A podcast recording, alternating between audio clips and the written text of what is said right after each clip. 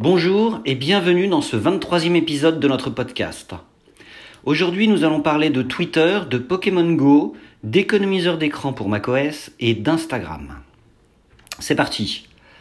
Twitter veut encourager les discussions avec des statuts, des indicateurs de présence et des tweets pré-remplis. Le but est de créer plus de discussions sur Twitter avec des fonctionnalités qui s'adressent aux utilisateurs empathiques et qui sont dans une démarche de discussion. Twitter va donc lancer un nouveau design des conversations, l'ajout d'un champ réponse à tous les tweets dans le feed et le lancement d'un indicateur de présence en ligne.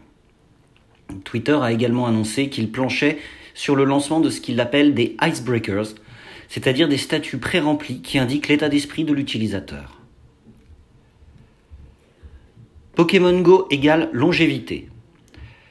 En effet, alors à moins de vous faire écraser par une voiture en jouant en Pokémon Go et en traversant sans regarder, sachez qu'une étude américaine a montré que les joueurs de Pokémon Go marchent en moyenne 18% de plus, ce qui contribue à augmenter l'espérance de vie de 41 jours. Comme il y avait 25 millions de joueurs de Pokémon Go aux États-Unis au moment où est sortie cette étude, qui date de 2016, cela se traduirait par 2825 millions d'années de vie ajoutées aux utilisateurs américains.